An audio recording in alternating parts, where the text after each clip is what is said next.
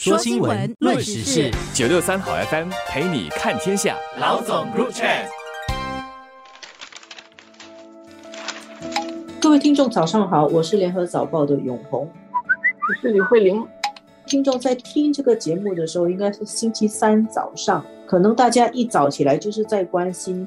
美国众议院议长佩洛西是不是真的到了台北？是不是真的到了松山机场？我们在录的时候是前天晚上，我们还在紧张的看着那个新闻跟看那个消息。我本来是以为他不会去的，他的行程是星期三他会见到台湾的总统蔡英文，跟拜会台湾的立法院。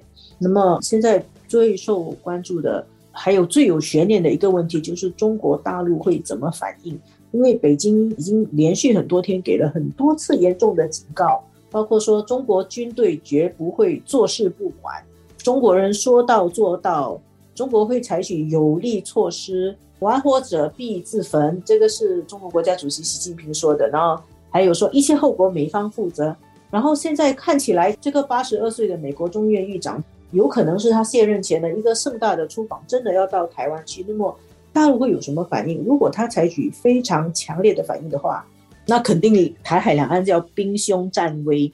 可是他如果高高举起、轻轻放下的话，那么中国的网民可能就会不答应。因为这次事情也出现一个很令人瞩目的现象，就是中国的网民群起愤慨啊，就很多人的很多声音其实是好像有一种恨不得就来开打一场，来打一仗。趁机教训一下台湾的这样的感觉，所以我们现在看这个问题是己方的角力，然后夹在空中，all eyes，所有人的眼睛都盯着这个 佩洛西他的行程。就是在星期二的下午，中国的外交部发言人华春莹其实也针对这个问题还是有做了一个回应嘛，他的讲法当中。有让人觉得是他一再的阐明，这个如果有发生任何的问题的话，应该全部的责任还是在美国。呃，那种讲法呢，就是如果中国需要采取反制的措施的话，就是相当于他是被迫这么做的，而他是在维护他的主权的情况下这么做。是他说美台勾当挑衅在先，中国正当防卫在后。其实王毅他星期二他也讲了，他说是美方在台湾问题上背信弃义，所以美国的国家信誉进一步破产。但是其实我们现在，包括我跟慧玲，我们的最大的一个纠结点就是，中国会采取多严厉的措施，然后这个措施会是一个姿态性的呢，还是真的会很严重到造成流血这样的情况？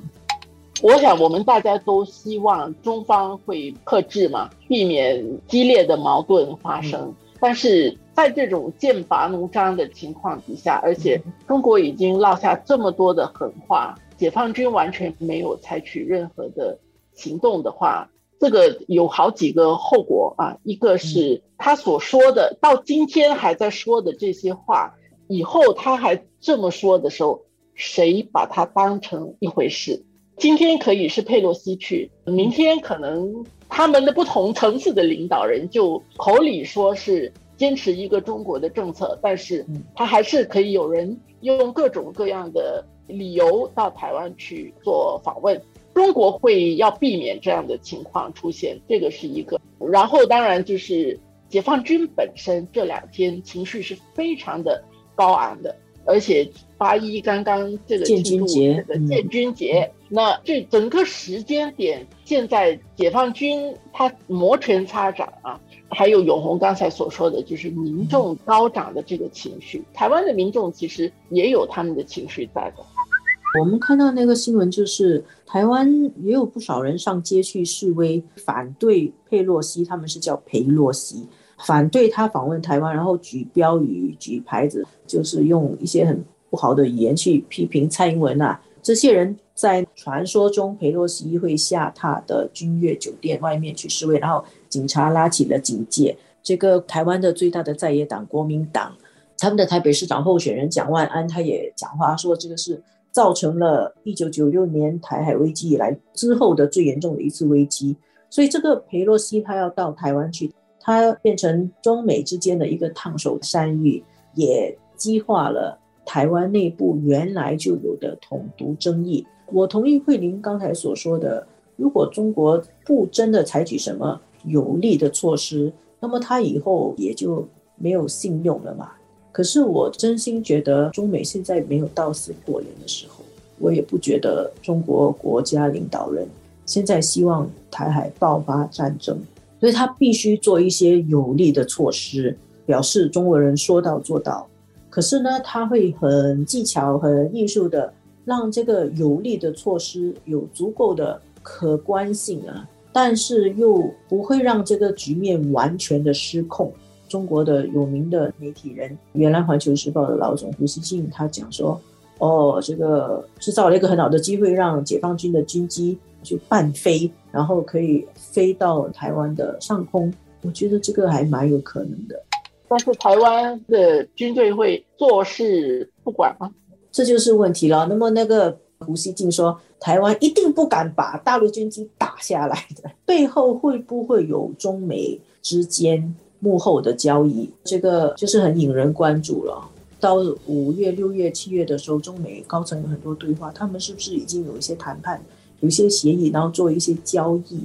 当然，可能是我的一个乐观的期望，就是他们已经谈好了，然后可能佩洛西要去是很难避免。大家都要做各自要做的一个姿态。那么你去了，然后呢？那些该反应强烈的有力措施的做完了，可以暂时把这个危机控制下来。后面的后续变化也很重要。如果之后很多国家的政要都跟着要去，或者说台湾在那里宣扬他们取得巨大的外交成就，那么北京肯定会很严格的去惩处台湾。但是如果后面还可以控制得好，那么也许可以把这个危机管控下来了。现在我们正在观察的、在看的，就是一个非常特殊的一个个案，跟一个对各方的很直接的考验。